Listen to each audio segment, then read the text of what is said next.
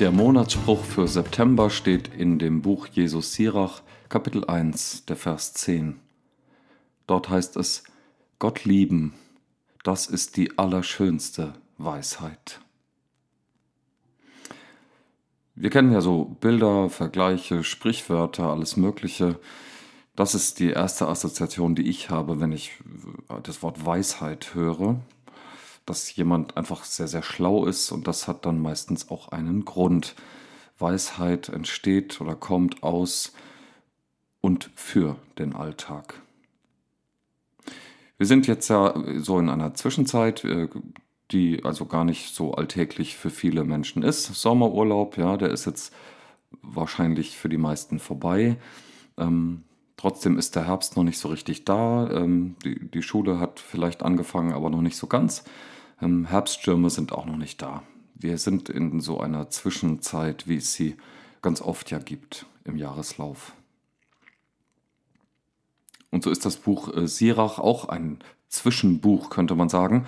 Äh, es kommt nicht in dem ähm, eigentlichen Kanon der äh, Bibel vor, sondern äh, es gehört zu den sogenannten Apokryphenbüchern, also so ein, ein Zwischenbuch. Trotzdem ungeheuer wertvoll hat viel zu sagen. Im ganzen ersten Kapitel des Sirach-Buchs wird wieder einmal oder schon wieder, immer, immer noch, eine Spannung deutlich, die der einzelne Vers hier so gar nicht widerspiegeln tut. Ja, er kann es auch gar nicht, muss er auch nicht. Denn die Spannung, von der ich spreche, die steckt ja drin. Bei Sirach wird mit der Thematik allerdings äußerst zart und feinfühlig umgegangen zwischen Schenken und Empfangen, zwischen Erlangen und Weiterschenken, zwischen Aktivität und Passivität. Mittendrin sind wir geborgen und keineswegs übrigens zerrissen, wie ich es wahrnehme, wenn Paulus von solchen Dingen spricht. Also wunderschön dieses Buch Jesus Sirach. Okay, worum geht es eigentlich? Weisheit, Liebe, Schönheit, das sind ja die Hauptbegriffe hier in dem Vers. In ihrem Dreiklang sieht man bei Jesus Sirach einen Superlativ der Gotteserfahrung. Und bei dieser Erfahrung möchte ich auch jetzt ansetzen, denn die Erfahrung ermöglicht Gott. Es geht da gar nicht allein um pragmatische Erfahrung, sonst wäre auch hier ja nicht von Weisheit die Rede, auch wenn sie als Lebensweisheit von ganz praktischen Erfahrungen ja auch herrührt, geht es doch viel mehr um viel mehr, viel mehr. Ja. Weisheit deutet menschliche Erfahrungen. Weisheit findet Worte für die Schönheit und alles andere, was wir auch noch so erleben. Nämlich auch im Suchen, Fragen, ja sogar im Scheitern kann Weisheit entstehen, sich finden lassen. Lebensweisheit wird mir in allem deutlich, wenn ich einen Sinn erkennen kann und manchmal ja auch Unsinn. Mich fasziniert der Gedanke, dass ich bei allem Grübeln über den Sinn ganz oft oder eigentlich ja allermeistens zu keinem Ergebnis komme. Aber wo sich ein Sinn erschließt, wo Weisheit deutlich wird, hat sie selbst sich mir geschenkt. Sie ist nicht ein Produkt meiner Arbeit, meiner Bemühungen, Nein, sie ist das Gesamtbild, zu dem ich einzelne Teile beigetragen habe. Sauschöne Vorstellung.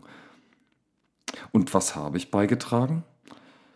Mit meinem Leben, meinen Entscheidungen, meinen Aktivitäten bin ich einfach mittendrin. Ein Teil des Ganzen. Ich tue, was ich tun kann oder möchte. Manchmal auch, was ich tun muss. Bin kreativ, übernehme Verantwortung und so weiter. All das kann ich sehr wichtig finden. Und es ist auch wichtig. Denn so gestaltet sich die Welt, wie sie ist. Beteiligung. Aber nur manchmal erschließt sich mir das Gesamtbild, der tiefere Sinn, die Schönheit der Weisheit in allem. Und dann merke ich, dass es gleichzeitig passiert. Dass ich schon jetzt Teil der Weisheit bin, sie ausübe. Und trotzdem bin ich nicht mit dem Ganzen identisch, geschweige denn habe ich alles ergriffen. Es wird wohl darauf ankommen, ob die Weisheit mich ergreift, sich mir erschließt, von sich aus, ohne mein Zutun. Das kann ja nur passieren, wenn ich auch Teil dessen bin, mich als solchen wahrnehme und verhalte. Und wenn das passiert, wenn sie sich mir erschließt, dann ist es ein Wunder. Wenn ich aus der Mitte heraus einen Blick auf das Ganze quasi von oben werfen kann. Denn das ist undenkbar, unvorstellbar und überhaupt nicht machbar. Und da kommt die Liebe ins Spiel, mit der ich liebe. Wenn ich Gott oder Menschen unbedingt lieben möchte, dann ist es schon ziemlich schön. Es gefällt auch. Und je kreativer und intensiver die Liebe ausgelebt wird, desto reicher und herrlicher kommt einem das Leben vor. Von allem, was man so tun kann, ist Lieben sicherlich die beste Wahl. Und wir können auch lieben, denn Gott hat uns zuerst geliebt, so heißt es ja im Neuen Testament. Und auch Jesus Christus hat alle Gebote, alles Menschenmögliche, was gut ist, in diesem einen Wort zusammengefasst. Liebe. Gott lieben, das ist die allerschönste Weisheit. All das ist überhaupt nur möglich, weil sie zuerst schon da waren.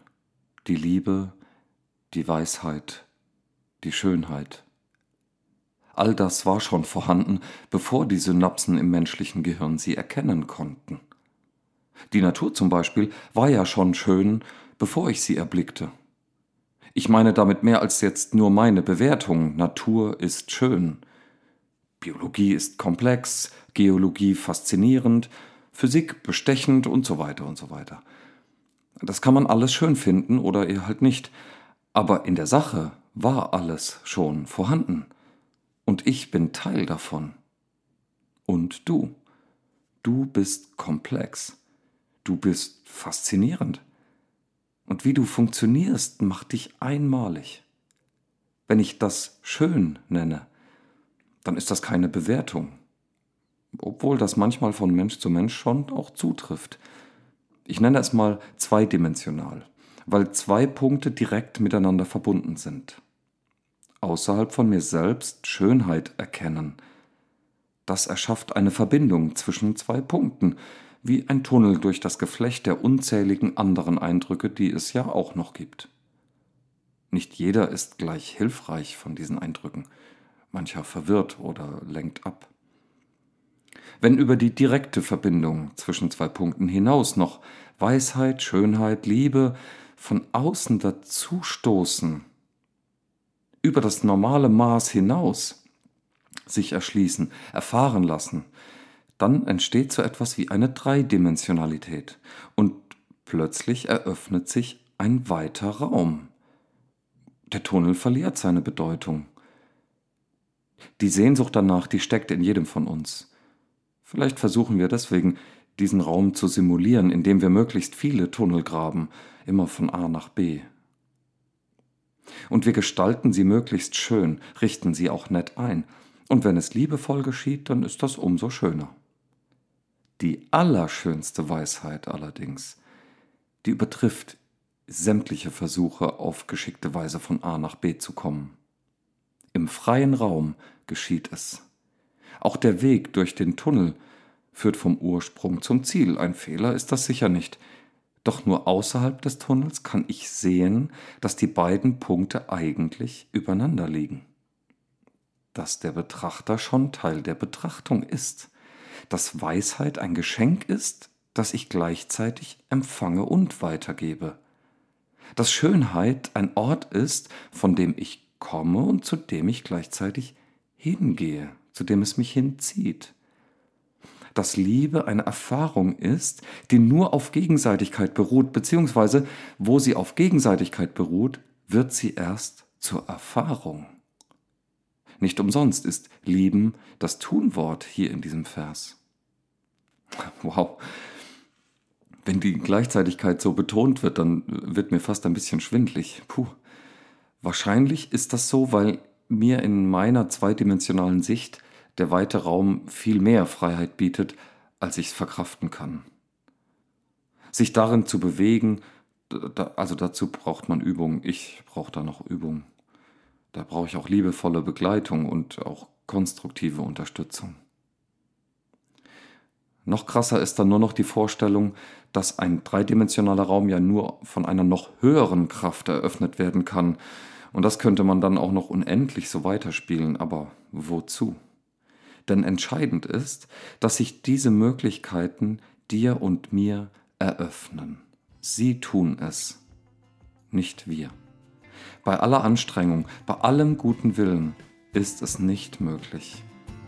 Wäre da nicht ein Gott, der es für uns tut, der den ersten Schritt geht, der Geschenke macht, dem kein Organismus zu komplex ist, der dir und mir einen Sinn für Schönheit gibt, der Lieben ermöglicht, der selbst ohne Maßen liebt, der selbst die Liebe ist. Jedes Mal, nicht nur jetzt in so einer Zwischenzeit, wenn ich den Segen dieses Gottes erlebe, dann könnte ich einfach nur ausflippen. Er segne uns auch weiterhin. Gott lieben, das ist die allerschönste Weisheit. Amen.